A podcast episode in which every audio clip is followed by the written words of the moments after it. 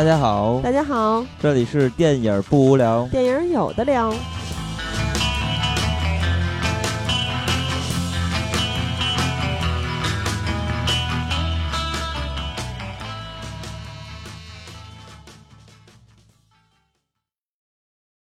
如果喜欢节目，请在新浪微博搜索“电影不无聊”，在微信公众平台搜索微信号 “dybwl” 下划线 “pq”，记“电影不无聊”首字母，关注我们。我们会不定期赠送电影票与周边礼品，分享热门影片观点。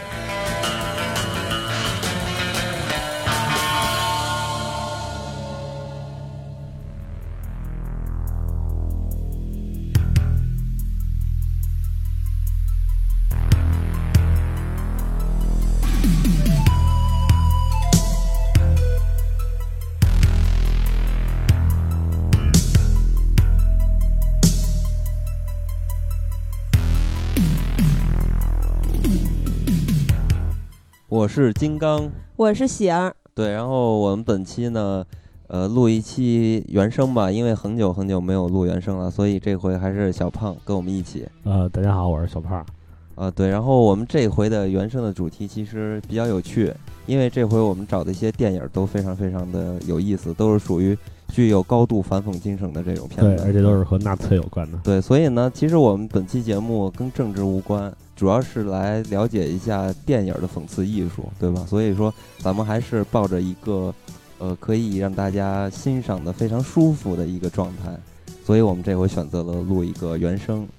对，而且这期节目里面有一部短片，相信很多人都非常喜欢，也是小胖的挚爱，特别酷。嗯，那那个喜儿还是给大家说一说咱们微信的抢票活动的获奖人员吧，获奖人士。我想人事还行，呃，咱们之前呢是做了好几个片儿，我我都记不清了，反正就是一个接一个做的。然后这回是聂隐娘，然后聂隐娘呢是必须要说一下，因为咱们公布了获奖名单之后，有三位朋友还没有联系我，因为之前说过，如果不联系我，我没法给你发票，我没法跟你说话。嗯啊，然后这个呃是黄瑶和沫儿联系了我，单柔刘群。还有会飞的容嬷嬷和 K I K Y O 五三幺，这这三位朋友还没有联系我，请尽快的跟微信公众平台给我发消息，向我们索取兑换密码。嗯，那咱们就正式进入今天的主题。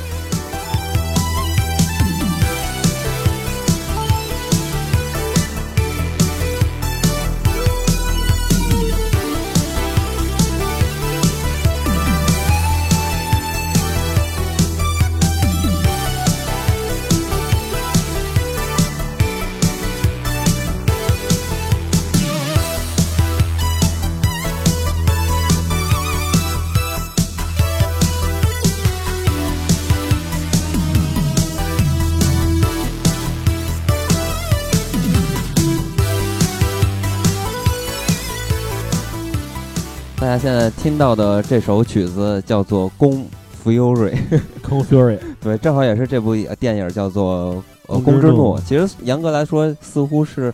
像是一个微电影吧？呃，但是短片嘛，就三十多分钟。对，所以看起来其实你会觉得非常非常的带劲，因为这个电影和这个现在听到的音乐一样，就非常的跳跃感，而且非常的酷。那么这个电影呢，其实我觉得是一个非常。视觉化的、风格化的片子，对吧？嗯，所以呢，其实联系上这个音乐来说，我觉得他们都是属于一个体系的，属于一种艺术风格吧。但是这个艺术风格其实可能离这个电子乐稍微近一点，我还是不太熟悉。所以小胖可以给大家介绍一下。呃，这种风格就是，比如说这首曲子的作者，这个叫 Michi Murder，嗯，就是 Michi 就是好像在鲤鱼里有逃学的意思，然后 Murder 就是谋杀谋杀的那个 Murder，嗯。啊，然后。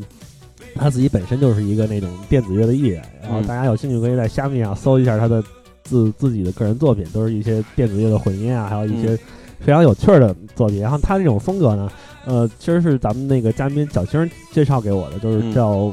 Vapor Wind，就是翻译过来大概就是蒸汽波的意思。蒸汽波，对，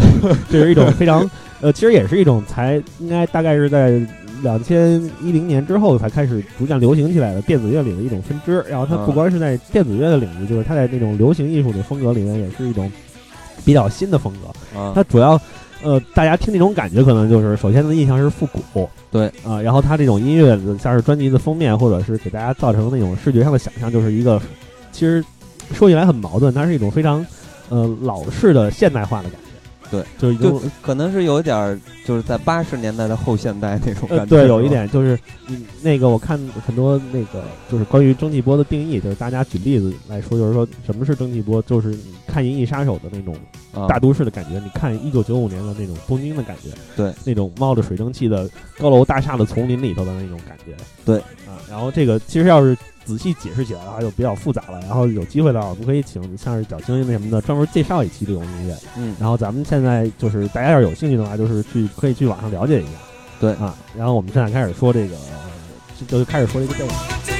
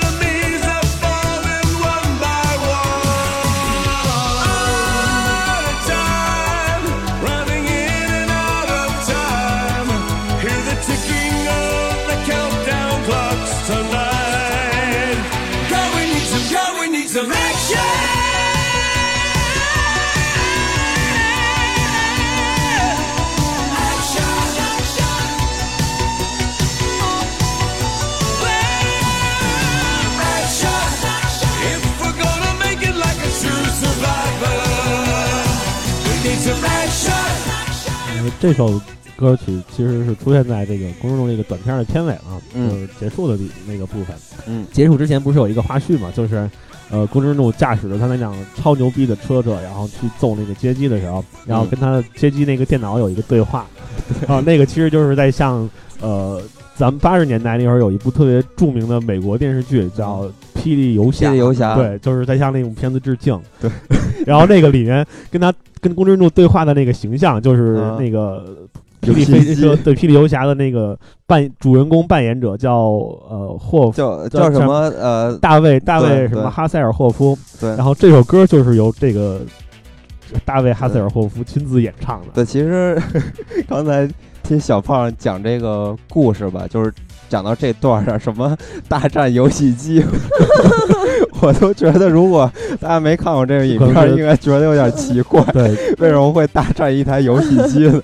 这个这个我们还是不剧透了，就是没有看过的朋友，强烈推荐一定要去看一下《宫之怒》这个片子，真的是对对太胡逼太酷了。对，公认度可以说是八十年代的狂欢。对对，喜儿这个形容实在是非常正确。这这里面有各种各样大家非常熟悉的元素。对对，不光是元素，还有它对就包括影片摄影的那种镜头的那种方式，都是非常的非常的复古。对，其实我觉得这里边主要有几点能勾起来咱们八零后的一个回忆，嗯尤其是这个外来的一些舶来品的娱乐文化的一些东西啊。就首首先是那游戏机，就街机，还不是那个红白机，就是日本那种，就纯美国的那种街机，是吧？对还有那个就是他那个电影里边的场景，刚才小胖其实也提到了霓虹灯，对嗯，然后所以就迈阿密海滩，然后对对对那那种就是对，一个夕阳的形象西洋的剪影和一辆车。对对，然后还有一些比如这对个。像收音机啊那种对，还各种流行还元素的还有一些我觉得是特别好玩的特点，就是有一些文化现象上的东西，就是老外对于就是意淫中国功夫的那个，嗯，你知道吗？在八十年代，其实类似于这种呃动作上的东西，其实非常非常的多，然后也都是呃完整的去延续了，去还原了八十年代的动作片的一些风格。对，对我觉得不嗯仅是动作片的风格，包括那种那个年代的游戏机的风格，像是游戏格斗游戏。看主人公他身上其实就集合了很多那种就是格斗主格斗游戏主人公的那种呃风。性格啊对，看他那个头上那条红缎带，对就是玩过玩过那个街霸的肯定都知道对，龙和肯对就是龙不就是那个日那个小日本人嘛？对，小小白日小美小白就是咱们俗称叫小白，肯对是那个金发叫小红嘛。对他那条红带子就像是小白头上的那个。然后那个牛仔裤跟红匡威的那种打扮，你不觉得很像是那个《饿狼传说》里那个，包括拳皇里有那个角色，对就叫 Terry 对啊，那哥们儿的那个造型嘛。对还有《侏罗纪公园》等等，对，这样，嗯而且我觉得这里边还有一些时代的符号，而且这些时代的符号可能是非常地道的美国主义，也就是这里边刚才小胖说到的主人公开那辆车。那辆车其实刚才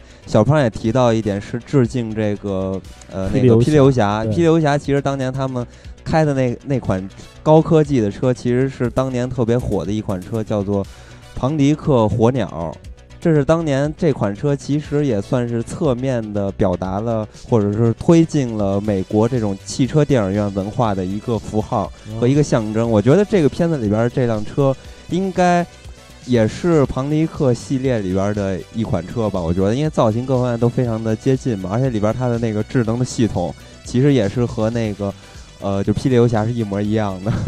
而且大家可以看到，这片子里面有各种各样的，就是咱们在八十年代动作片里面看到的。嗯其实八十年代动作片儿，相比于现在的一些咱们认为没有什么剧情，就是傻打的嗯，那些电影更没有什么剧情，就是特别简单粗暴，对白非常傻。比如说这个主角儿公公是吧？对叫啊。公，然后他在跟那个他的像女朋友一样角色说：“对，这就是我的肱二头肌，特 特别缺心眼儿。”你发现咱八十年代好多动画片都是这样，台词极其缺心眼儿，然后莫名其妙就开打，然后怎么打主角都打不死。所以，所以我觉得这个片子特别有意思，在这一点上做的，就是我觉得可能又是我过分解读了啊，就是说嗯。像这么一个形象，其完全是一个个人至上的、个人主义的这种嗯形象，然后对抗的是一个极权主义的一个团体，也就是纳粹嘛，所以就你你明显感觉到可它是有一股这种反纳粹的这种性质在里边的。如果这么去解读的话，对，其实我觉得纳粹在这里面是挺尴尬的，因为他在里面说一句话有点逗，他说 Hitler 就是世界、嗯是有史以来最大的罪犯。对，嗯，所以其实这个片子，我我觉得就是一种恶搞嘛。这确实是恶搞。你看他那个纳粹的形象完全是被架空了。你看，嗯你发现没有？其实很多电影都喜欢拿纳粹开涮，对，就是嗯包括像是那个我看过一个，就是那种我特讨厌那种伪纪录片，就是嗯叫《弗兰肯斯坦的军队》，啊，就是一个把那个纳粹纳粹的疯狂科学家把人改造成了一种兵器，然后嗯就像是剪刀手，嗯，然后头上就戴着那种蒸汽朋克风格的那种面具特，别工业化，对，特别工，业化、特别酷的那种形象，就感觉纳粹的黑科技已经成了他们的一种符号了。对，包括在这个里面，那个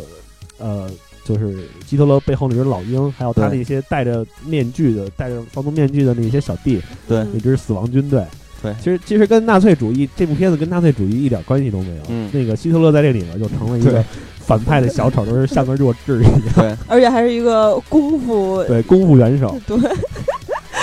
而且他其实里面有一个细节，就是其中的他一个戴防毒面那个小兵儿被他们这个这个 team 里面啊就各种各样的什么机器人儿啊、什么霸王龙啊等等维京海盗，嗯反正其中的一个角色把他的那个防毒面具揪下来之后，把他脊椎骨给揪下来了。他他说，呃、那个那是公之助就说你不需要你的嗯脊椎了。对他说这是让你立着的，就是你没有他就立不住了，站不起来了。呃，其实他这个我我觉得也特别像一款游戏，就是呃叫做真人真人快打，嗯不知道你们玩没玩过？其实真人快打的最后终结的那一下，其实都会放出一个特别血腥暴力的大招，就有很多是直接用手。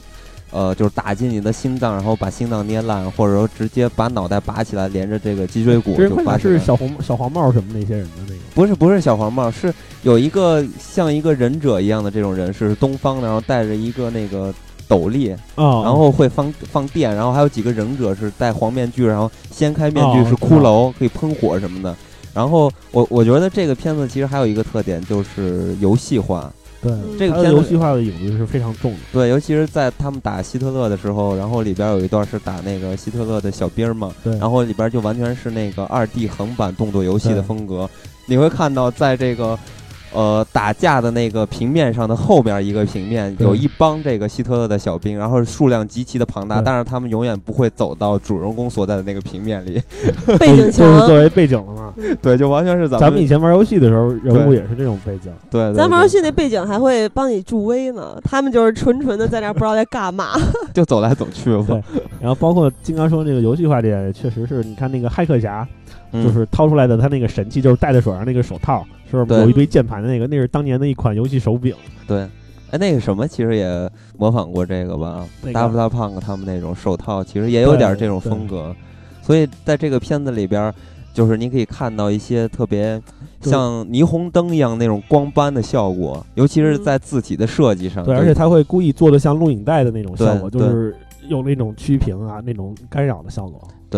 然后还有就是之前咱们说到的武侠那一点，之前其实，在《杀死比尔》里面也可以看到，就很多老一点的这个动作片儿，呃，或者是功夫片儿吧，都有这种好莱坞对于中国功夫就是神秘的痴迷。嗯但是我觉得他还是把所有的八十年代元素以一种你想象不到的奇葩的方式呈现给你，而不是说他具体致敬了哪几部电影你数过来，。那个而是不用去数。对，因为你他整个整个全片三十分钟全部都是这些，就对他已经杂糅起来，然后就是打乱，然后我想问一下，嗯你你们最喜欢哪个角色呀？这这个么多登场的人物里，这么多角色，我觉得还是大美妞吧。对，其实除了希特勒之外，就是希特勒，因为他在里面比较特殊嘛，嗯就是因为我特别喜欢他那个就是弱智的那个，就是被打败之后，嗯然后跟那个空飞儿一套近乎，我说你看那个我们都喜欢杀人，然后你看我们这儿都有红色，对，然后除此之外，我最喜欢的也是那两个维京女海盗，但我最喜欢是那个金属的大老鹰，就是他们那个本希特勒的那个标志嘛。然后他不是后来跳下来了嘛，然后开始跟霸王龙打架，之后两个小爪子互相挠的那块儿太逗了。我喜欢的那个大美妞不是就是维京那女野蛮人的那俩大你喜美妞你，喜欢哪个？我喜欢一开场那大美妞，就是说你看这是我的肌肉的那个大美妞。那大美妞就出现几秒钟啊！对你知道我为什么喜欢她吗？是因为我突然她的出现让我真的是联想起来，就是咱们游戏中的那种角色。咱们玩那个街机的时候，经常会发现一帮呃坏蛋啊，就是抢抢美妞，抢把美妞抢走，然后呢，这个呃游戏的故事情节就开始展开了，都是英雄救美嘛。然后 在这个片子里边，其实这个大美妞的定义稍微的有一些变化。那我倒是觉得维京那两个美妞比较酷，因为你看他们是啊，就是已经是离咱们很遥远的一个时代，然后他们却拿着那种非常现代化的武器。对，但是我觉得就是这俩人吧，就感觉是特别像那个 成人片儿里边出现的角色，因为呃，从这个化妆上是吧，还有他们的这个。就特别呃豪放的这种风格什么的，其实我而且这个片子又特别的胡闹，就真的有一点儿这种 A V 化的感觉。A V 片儿那种有故事的 A V 片儿，剧情其实都是这种特别胡闹。那你看过海绵宝宝的成人版吗？我没有看过《海绵宝宝》，我我听说过一部特别了不起的成人电影，这个成人电影跟游戏也是有关系的，是这个马里奥。就当年马里奥特别特别火，嗯。所以呢，有一个不知道是哪个国家，然后他们就拍了一个马里奥大叔的啊关于马里奥大叔的，你看过是吗？那太神了，那那个后面他们就把这个故事拍成了 AV 片儿嘛，拍成 AV 片儿，当年是因为任天堂就是就是任地狱嘛，特别狠嘛，手段嗯。特别狠，他们就把这个片子整个就买了，然后就把它封锁了，不让别人再看，因为它可能会呃毁毁坏自己的形象嘛所以呢，就当年这个 AV 片儿其实。呃，就变成了一个传说，很多人都想去找现在。能找到。现在应对应该找到了，然后后面才才才又被人发现，然后当年反正这个 A V 片儿就是传的特别特别的火，那价格炒的也特别特别的高，所以我就觉得。你就想啊，其实我觉得这个片子其实也算是视觉上的一个 A V 之作，就是它在视觉上真的是非常非常成功。其实这部片子在听觉上也非常棒，像咱们现在正在放的这一首，就是这种萨克斯的这种配器，这种这对。种，包括他吹的这种旋律的风格，就是都是让人能联想起八十年代的那种感觉。我记得嗯这首好像是就是跟你特喜欢的那个大美妞亲热，然后对在摸肱二头肌的时候，非常非常的这种视觉 A V 化，所以咱们听完这首音乐，咱们聊聊下一部片子。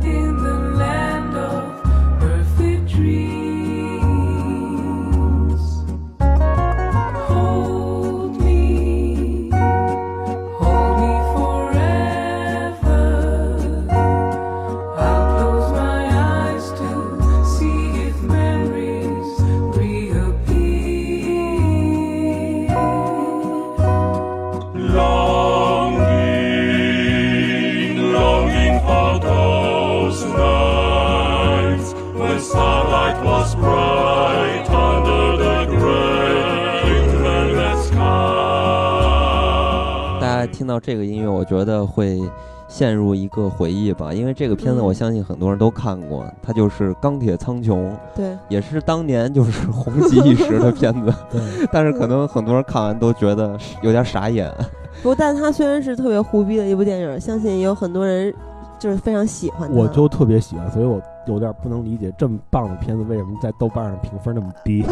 对，就是其实确实，你比如说我，呃，咱们做这期节目之前不是又看了一遍这片子吗？然后就看的是那个弹幕，因为我原来已经看过这片子，也知道这片子到底什么样了，所以就看弹幕来看。然后还是有很多人就说：“我操，这太不科学了。”然后后面大家才发现啊，原来是一部喜剧片儿。对，所以有很多人其实我相信第一次接触这个片子的时候，也会感觉有一些傻眼，就是可能是这样。对，我觉得它其实，在情怀上跟《宫之动》是非常接近的。对，其实大家听这个音乐啊，还有当时这个音乐出现的一个画面，就是特别科幻嘛，然后飞船、宇宙，而且这是它的预告片儿的音乐，然后呃画面也是刚才金刚说那画面，我记得特别清楚。当时我看这个预告片之后就非常的期待，嗯，然后结果看完之后 也并没有失望，只不过就是跟我想的肯定是两个片子。是我嗯我是没有看推荐，然后就找到这种片子看的。然后嗯嗯，看完我真的是非常喜欢。然后包括以后后来在看《公之众》的时候，我都会联想起这部片子来，就是嗯不光是他们因为这种对纳粹的恶搞，还有就是，呃，这种片子里面的呃它的一些那种元素跟《宫之怒》也是非常接近的。它只不过我觉得这部片子虽然也很不讲道理，但它还是比《宫之怒》要稍微，呃，怎么说呢，就是在更更接近对更接近真实一点。对，其实我是觉得，呃，把这首歌放在第一，就是这个片子的第一曲，我觉得还挺适合的，因为在这个片子里边儿，咱们毕竟这期做原声嘛，不得不提这个片子的创作者是也是一个乐队，然后这个乐队是一个非常非常有来头的乐队，他们叫莱巴赫，嗯，然后这个乐队其实他们是呃斯诺文尼亚，呃其实他们这个乐队的整个给人的一个形象吧，或者对于中国的，或者说对于一些不太了解他们的这些朋友来说，可能第一眼看过去，他们就是一个法西斯主义的一个乐队，但实际上其实不然。其实他跟这个片子所表达的一样，其实他们完全是对于法西斯的一种反讽主义。所以在这个片子里边儿，然后又由这帮人来进行一个配乐，其实我觉得在气质上和性格上是极其的一包括在个形象上都很接近。对，是一个非常完美的一个结合。然后刚才咱们听到的这首曲子，当时给我的一个印象就让我就联想到辐射了，也是一款游戏，所以这个电影其实也是有一种游戏的气质在里边的。现在大家听到这首曲子，就有点党卫军的这种感觉，是吧？反差很大。对，大家可以先听一下。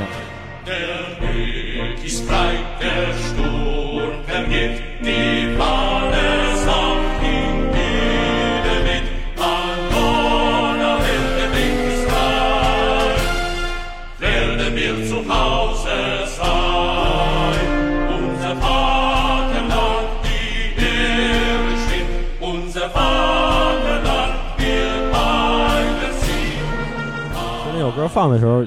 挺逗的，就是嗯在片子的后来的时候，那个女主角不是跟那个老黑要去破坏诸神黄昏的起飞嘛？对。然后 就是他们为了躲过那个一波那个正在研究这个机器的那个纳粹纳粹军人跟科学家，然后那个女的急中生智，就把那个一个就是紧急的那个拉杆拉下来了，就是玻璃敲碎，就跟咱们那个消防、消防器材似，的。而且他那个罩子上面还写了一句话，就是说你什么在紧急情况下启动，这个效果非常显著。对 然后启动之后就响起的是这首歌，然后大家就开始就是不不自主的行那个纳粹礼，然后来唱这首歌。嗯，所以其实，在看到这个片子的时候，也是觉得，就是到最后吧，尤其是到最后，你会发现纳粹的军 就是军事是特别特别强大的，然后就是他们的这个黑科技的呃对黑科技是吧？所以我看弹幕的时候也发现很多人说，这个德国纳粹 一定是技能点加错了，都点在军工业上了，就是他们的就是科本身的科技水平其实非常非常低，居然跑到地球去偷一个 iPad 是吗？但是对但是他们的军工却非常非常的强大，这个完全是特别，我觉得特别好玩。但他们在那个月球上找到了一种叫氦三，就是美国也想去争夺的那对种资源嘛。对然后他们做出的那个飞弹，然后两发就把月球打出了一个像苹果一样的那个缺口。对，最后那个弹幕上所有人都在说这就是苹果的 logo，而且我觉得他这部电影就是就美工来说，你看他那个纳粹的战争机器的美工都非常的棒，嗯嗯，就是他不管是他那个造型啊对那个小飞碟小林飞艇是吗？对齐柏林飞艇的那种感觉，还有那种小飞船的造型，嗯然后包括里面都是那种非常典型的蒸汽朋克的风格，非常的露骨、机械的齿轮跟链条。对但是我觉得还有一点也是属于呃，他影片的一个所想表达的一个主题而去进行设计的，也就是这些纳粹的面具。你会发现嗯他们的面具跟咱们看到其他电影的面具不太一样，就是其他电影的面具你会感觉到有一种特别恐怖的感觉，对，但他这个造型特别囧，就是大眼睛，尤其是那个飞行员的那个 面具，特或特别像苍蝇。对，就特别可爱嘛，你觉得特别好玩，有点像那个盗版的黑武士头盔，对，就很很有趣猪一样。但是我我也是觉得这个片子像刚才小胖提到一点，就是对于全球呃各个国家是吧，到最后的一个去争夺的那个有限的资源，所以进行了一个特别无厘头的一个大战。所以我觉得这个片子其实这也是特别严重的一个讽这刺啊。这个讽刺特别严重。他们刚开始是这样，因为那个《诸神的黄昏》不是已经起飞了嘛，然后嗯那个美国的舰队的指挥官就是之前跟这里面那个男纳粹有过一腿的那女的，对。因为被甩了，然后一直记恨在心，那个叫维维安的女人，对。然后不是成了总指挥嘛，然后总统的公关，他的那艘嗯太空船其实是美国的太空站，对，然后他去先就是他们那个有呃美国和各国有一个和平公约，就是在这个太空站上不不会装武器，对。然后他那个就突然变成一种特别 牛逼、战斗力巨强的飞船，然后飞过去了。然后当他那艘飞船吃亏的时候，那个特别搞笑的一幕出现了，就是在联合国各在座的各其位他国家其他国家，然后加拿大，然后各国的那个飞船，嗯。包括日本的那个太空站，都亮出了自己改装的武器。还有中国吧，我记得。对，就是在座的所有。但是没有分了，然后很多人就说为什么？因为他们都把这个能量全部去造手机了，就是诺基亚嘛，所以没有啊，也没有。也没有朝鲜，对对朝鲜最逗了，就是你看那片子里面，其实这片子相当搞笑，就是他们说那个太空船是他妈谁干的，谁在月球上藏东西了，然后那个各国都不承认，中国说不是我，印度说也不是我，嗯然后这会儿朝鲜的代表站起来了，说呃那是你要自白，那艘太空船是我们敬爱的领袖亲自设计并建造的，嗯然后引得哄堂大笑。嗯，所以这个片子其实它不只只是呃去呃讽刺一下纳粹是吧？其实我觉得它更多的是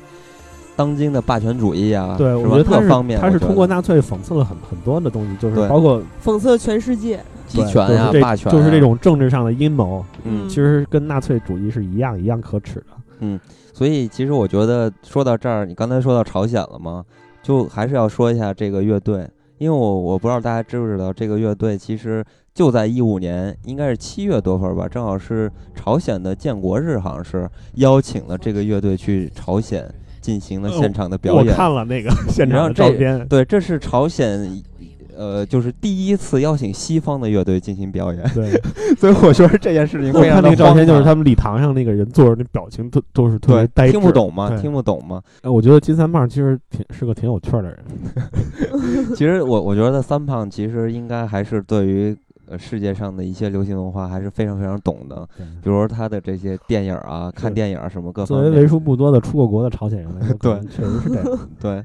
然后说回这个，就是还是这个乐队吧。这个乐队其实也是刚才我说到，很多人都误解它为是一个就是纳粹主义的这种形象，或者是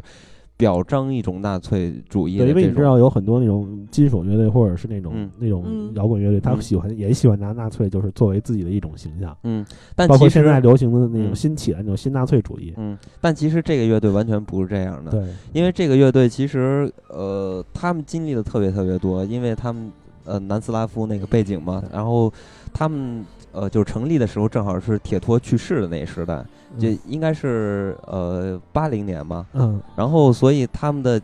呃，就是开始崛起吧，算是崛起，然后经历了很多很多，比如柏林墙，还有这个南斯拉夫解体啊之类的很多很多现象，所以他们本身就是一个把艺术进行了政治宣扬的一个乐队。然后在他们的作品里边儿，曾经他们的乐队的作品里边儿，其实有一张这个呃海报吧，算是就是封面儿，这个专辑的封面儿其实就是那个大铁大铁斧，嗯。然后进行了呃把它装装扮成那个纳粹的那个标志，嗯。所以有很多人就说这是一种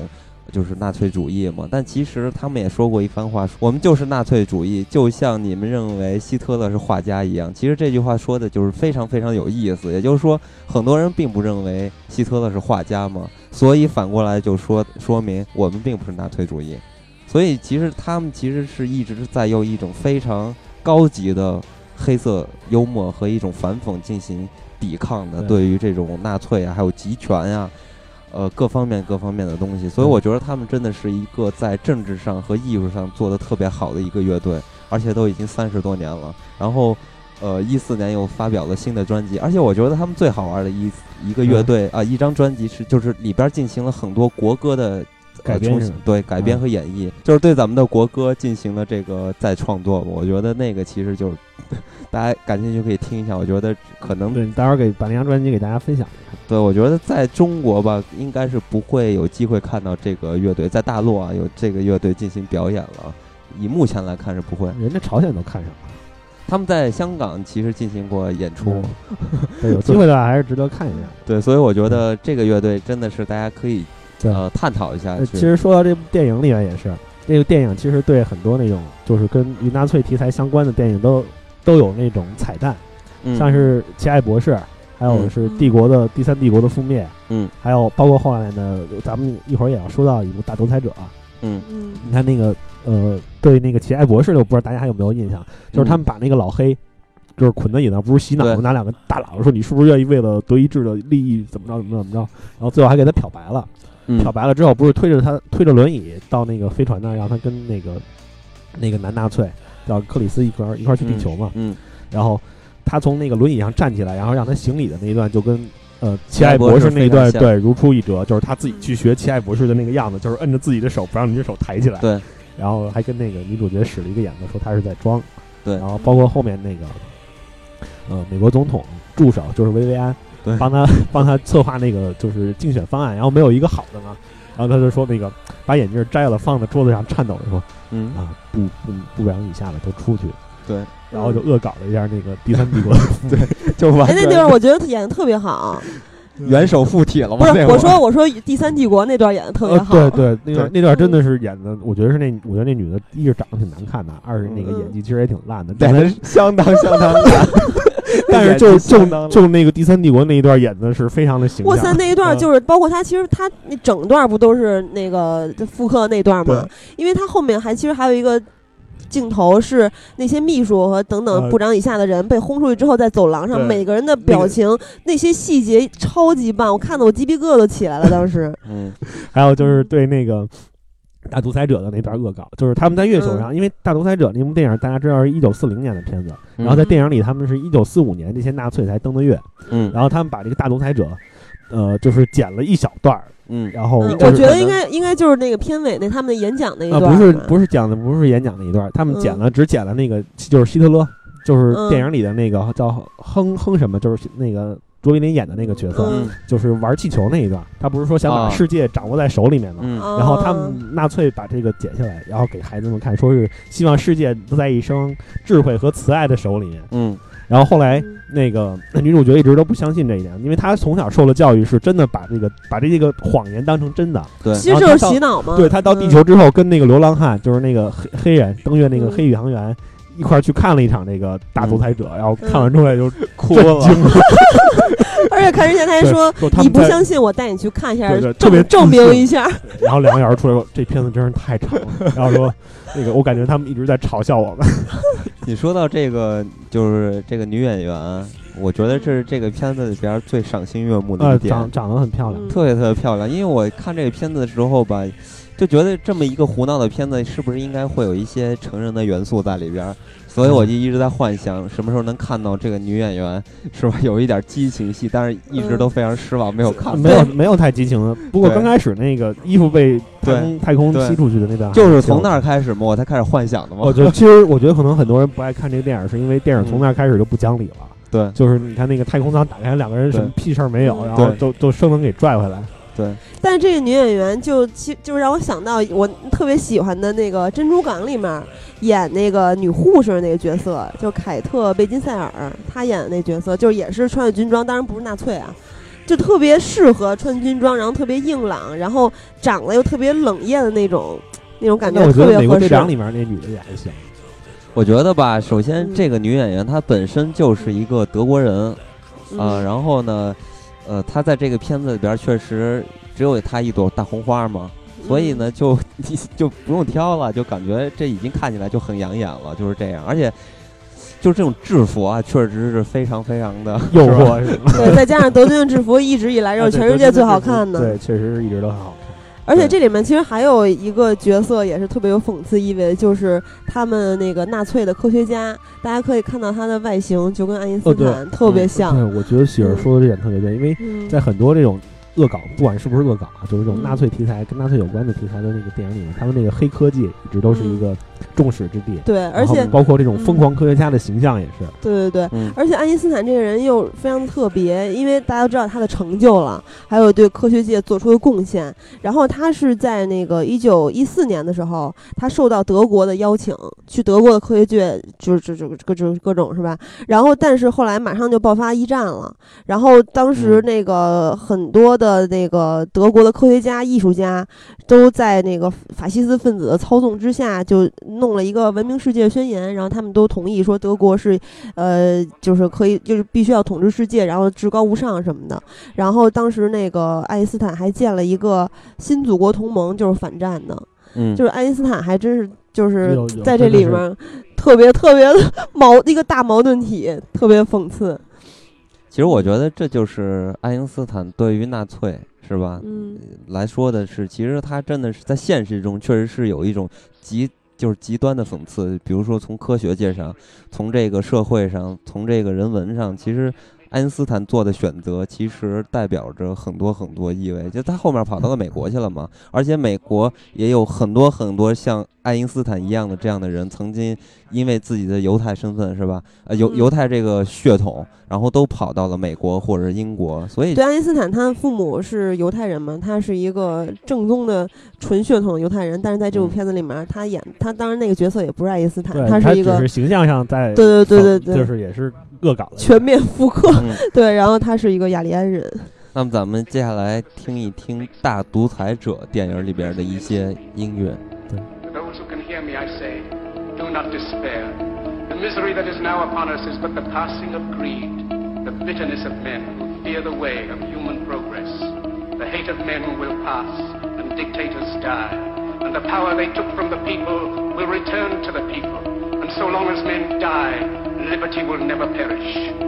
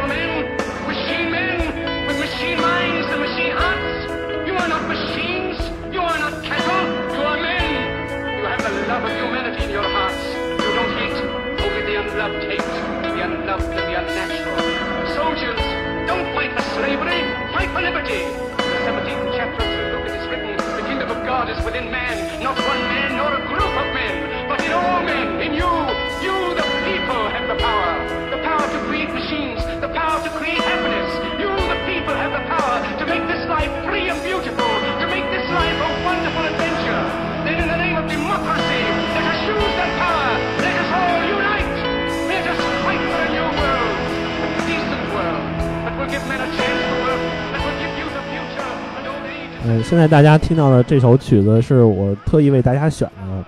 呃，大家可能都能听出来，这是《大独裁者》里面最后一段那个理发师的演讲。嗯呃，这段演讲呢，我其实很多音乐很多乐队都拿这段演讲做过采样，然后做过音乐。我给大家选了一首我个人来说最喜欢，我也觉得是一个呃非常有意义的一个乐队的作品。然后这首这首音乐的那个就是名字是正好是选了他演讲里的一段词，叫呃，You are not machines, you are men，就是说你们不是机器，你们是人。嗯。然后，呃，这支乐队也非常有意思，这是一支来自伊朗的后摇乐队，叫嗯。Across Wind，、就是穿过穿过海浪的那个意思。嗯。然后我觉得一个伊朗的乐队，就是大家现在知道伊朗在世界上来说也是一个呃争交一体，然后嗯。就是看过，尤其是看过那个我在伊朗长大的话，大家会对嗯。伊朗的那个环境有一个大概的了解。嗯所以我觉得这种像是这种宣扬自由的、宣扬这种精神的音乐，然后由一个伊朗来伊朗的乐队来演奏，而且包括这首音乐是我听过的所有采样里面，呃，个人认为最好听的。呃，本来其实这首曲子呀，我是之前跟金刚说过，我打算是专门写一期那个就是推送的，嗯，但是后来想了想，还是做到节目里比较合适。那你 以后还是写一下吧。好，好呃，我基本上快写完了，那、嗯那到时候我就再再说吧。在咱们微信公众平台上给你发一下。到时候再跟大家分享一下。嗯大家要是喜欢的话，可以去听听这个乐队其他的作品，是嗯一个非常非常了不起的乐队。嗯其实我觉得正好也是特别符合这个片子真正给人，就这个片子为什么被人称为伟大的作品，我觉得原因也是在这里。就像这个乐队，它所处的一个社会环境，而且呃，这个片子的是那个卓别林嘛，对，卓别林当时呢拍这个片子的时候正值这个二战是吧？对，就是打得如火如荼的时候。对，好像是打完波兰，正在入侵法国呢。刚打完波兰，这就是这基本上就是二战正式开始了，宣就是嗯，挑起二战这个规模了。所以呢，呃呃，这个卓别林在拍这个片子的时候，呃，作为他这个身份，而他去挑战这么样一个题材，我觉得这是这个片子最伟大的地方。这就是象征着我一个个人去挑战这种集集权，是吧？对，大家都知道卓别林是一个非常爱好和平的人。嗯，嗯，其实咱们严格看起来，他从艺术层面上来看的话，其实艺术水准并不是非常非常的高，对，但是他实实在在的就是他对他的这种呃价值和勇气对。我觉得他全篇的精华就是在最后的这段演讲，他这段演讲词真的是写的非常的棒，而且。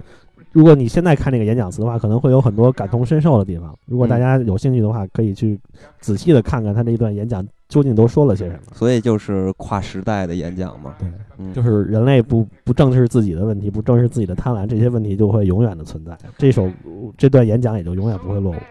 所以我我也是觉得这个片子为什么它的是高于刚才咱们之前说到那两部片子的一个原因，也就是说，它其实是把这种呃，虽然呃同样是虽然同样是戏说纳粹，但是对他他表达的方式完全就不一样。对，他是给将它提升到一种高度了，就是说它其实是一种实实在在的一种力量。其实当年就是据说希特勒也看过这个电影嘛，不是，据说就是他看过，嗯就这是 他气死了。特别特别的一点。当时不是那个呃，欧洲整个都禁映了嘛，这部片子。然后戈贝尔他把这部片子然后买过去胶片儿，然后他看了一下，看完之后大发雷霆，然后就。就是全面禁映嘛，然后希特勒执意说：“我必须要看一下。”而且他看的时候要自己一个人看，看完之后又过了一天又看了一遍。然后卓别林知道这个消息之后，还说：“我特别特别想知道希特勒看完这部片子的感受，就哪怕能，呃，就是告诉我一点儿点儿他的这个观后感，我可以付出我的一切。嗯，其实卓别林在拍这个片子的时候，我可以说也付出了很多，基本上可以说付出了一切，因为这个片子花了很多很多的钱，一百五十万美元，对，都是他自掏腰包嘛，而且这个嗯。片子也是拍了两年，就是他对呃创作创作了两年，所以这个片子嗯。确实是在当时的一个环境下而且当时还有那个呃，好多人对卓别林展开调查。其实通过这个片子啊，我就是想到一些东西，我觉得挺有意思的，也就是可能是可能是关于一个时代的旋律开始发生的一些变化，比如说当今的时代，你记得前之前吧，那个呃，韩国和朝鲜不是打仗了是吗？就是那个当时是这样，就是他们当时是韩方，韩方当时特别不满朝鲜，就是埋雷嘛，埋地雷嘛，然后那个就用到了很多年没用到的小喇叭，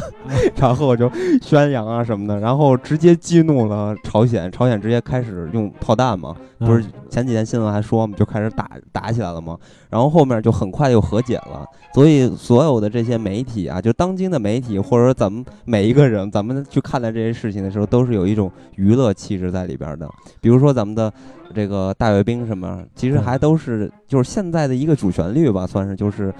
呃，媒体都是变成了娱乐化了。对，大家都是以看一个乐儿为主。对，所以战火烧不到我们身边。对，所以你在看待这样的作品的时候，我觉得这就是两个时代不同的一个象征了。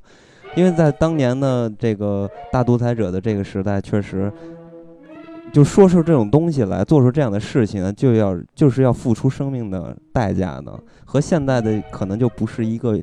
媒体娱乐化的一种方式。包括这部电影，它也没有着重的去表现这种战争的残酷，它还是嗯主要表达的是一种对和平，然后对人跟人嗯之间的团结的向往。嗯，而且咱们也都知道，卓别林其实他是一个伟大的喜剧演员嘛，对，所以这是他的第一部有声电影。对对，在这个片子里边，其实并我是个人觉得吧，这个片子其实相对于卓别林其他的电影，像那个《摩登时代》是吧，城市之之光光那种，其实并没有特别特别多的那种特别。好玩的肢体的语言呀、什么的那种，和那个警察追跑打闹的那那种戏，就是它的娱乐性其实并不像相对其他的相对卓别林的作品来说，是一部非常严肃的。对，所以我觉得也这也是呃，就是这个作品对于呃卓别林来自己来说它的一个意义吧。所以我觉得这个片子在卓别林的作品里边儿真的是一个呃怎么说呢？我觉得是一个特别呃特殊的一个作品。而且这个片子最终也没有让卓别林拿到奥斯卡。虽然拿了五项提名，但是没有获奖。票房很棒，但是对没奥斯卡。其实卓别林他在这个奥斯卡的这个史上嘛，其实他也算是很多人非常遗憾的一位，因为他在有生之年从来没有拿到过这个什么最佳导演啊这种最佳演员啊什么的这种，他他只是最后拿到了一个终身成就奖，这就完全是一个 一个安慰奖。对，就后后边补上来的这么一个东西，所以我觉得，呃，卓别林对于呃这个奥斯卡来说，就是一个，就是现在小李小李应该还还不至于小李还这么伟大对，所以在看待卓别林的作品的时候，其实还真的应该要分类来看的。我觉得在看这个影片的时候，首先咱们要看他的，呃，作为一个喜剧演员的角度来看待。其实咱们可以简单的说一两句吧。咱们看待卓别林的喜剧的表演的时候，我觉得是特别有个人的一个风格的。其实他之前的喜剧，包括《城市之光》还有《摩登时代》，也是对现代的那种工业化，然后对那种当时社会也有一种讽刺在里面。对，对但是跟《大独裁者》完全不一样。嗯，然后咱们现在听到的这首曲子，可以说是呃大那个周杰伦的配乐里面，就是所有的电影配乐里也是嗯非常出名的一、一首。这叫这是勃拉姆斯的呃第五号匈牙利舞曲。嗯，然后这段是相信大家看过《独裁者》的话。对这段印象都很深刻，就是他开理发店给人刮胡子，然后他的动作就是跟这个音乐非常的协调，就是嗯刮胡子的动作，然后磨刀片儿，然后擦那个泡沫的动作都都非常的一致。嗯，所以我觉得这就是我刚才想说的，卓别林在喜剧表演上的不同之处，就是其实他的喜剧表演更多的就是像一个展现一样，也就是说。他是可以在片中的任何地方进行这种自我的一些兴的表演对一些创作像啊，这种配乐的动作，就是他之前的哑剧里面嗯。非常非常常用的一种，就是用肢体语言去配合对。配合音乐，这是所有的那个哑剧时代的一个，因为没法配音、配声音、配台词嘛，这是嗯。他们表现自己的一个非常重要的手段。所以这也其实是他在表演上的一种，就是我个人感觉的是一种美感，一种节奏感。对，呃，因为他所谓的表演，其实真的要就是独立来看待的，因为有时候他的表演和故事的剧情其实是关系不是很大的，所以在看待他的东西的时候，有一方面就是要看他的表演和喜剧方面的一些才能。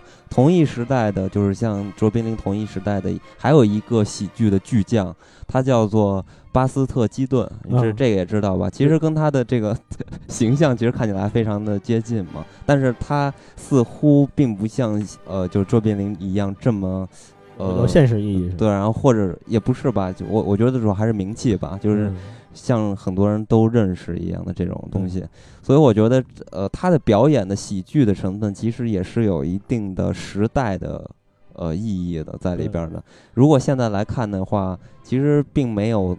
像咱们就是如果是作为一个四十年代、二十年代、三十年代的人来看的话，那么一样觉得，哎，这个东西真的是太好玩儿，能把我笑死的那种感觉，其实并不存在了。哎，说到把我笑死，我觉得这部片子里面有一个桥段安排的非常妙，而且就跟他其他的电影里面，他有丰富的面部表情或者肢体动作不太一样，就比较冷静的搞笑，但我觉得非常的搞笑。是就是呃，当时有一段旁白，就说机智过人的元首每天都很忙碌，然后就演这个卓别林，就所谓的希特勒的日常嘛，啊啊，在里面叫希克勒是吧？啊对，然后他的日常就是呃，还说说有很多军机大事等待他的处理，结果他就每天跟着他那个副手，呃，那个科学家研究出来的各种各样特别失败的。作品，然后比如说那个嗯。防弹衣，对。啊，防弹衣长得巨巨久，而且遍布全身，说我这防弹衣真的特别棒，然后说不信你就跟我实验，特别自信，然后希特勒开一枪就死了，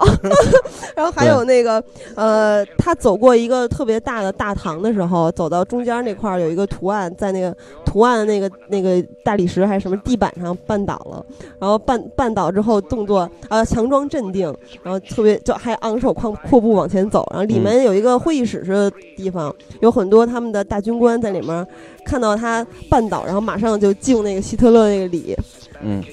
所以其实，呃，通过卓别林的表演，还有他的一些所想表达的一些东西，我觉得其实有有一句话能很好的去形容卓别林到底是什么样的一个人，或者还有他的作品。其实他他爱好就崇尚和平，然后他的表演其实你也看到跟一个大男孩儿一样，就是很好玩儿、很俏皮的东西。对嬉笑打闹，对，所以从他的内在和外在，我觉得他就是一个有一个很很单纯、很有童心的一个男人，我觉得是这样。再加上他的勇气，我觉得这就是卓别林为什么是卓别林，然后他为什么能称为伟大，就是这样。对那咱们最后给大家分享一下这首《The Sun》，这这首就是专门为大家找的一首，也是由这段大仲裁者中理发师的演讲，然后采样，然后重新编排做成了听起来像是在演唱一样的歌曲，就是呃嗯，摆脱一下这种刚才咱们聊的有一点沉重的话题，大家轻松一下。那么咱们就伴随着这首音乐跟大家说再会。再会。再会。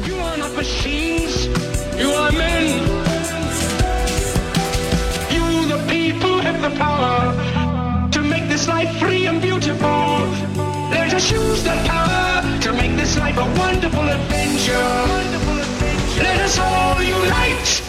Let us fight for a new world to do away with greed. Now let us fight to free the world, to fulfill that promise. Let us all unite. Let us fight for a new world to do away with greed. A world where science and progress will lead to all men's happiness. Do not despair. The hate of men will pass and dictators die. And the power they took from the people will return to the people. Will return to the people. Let us all unite.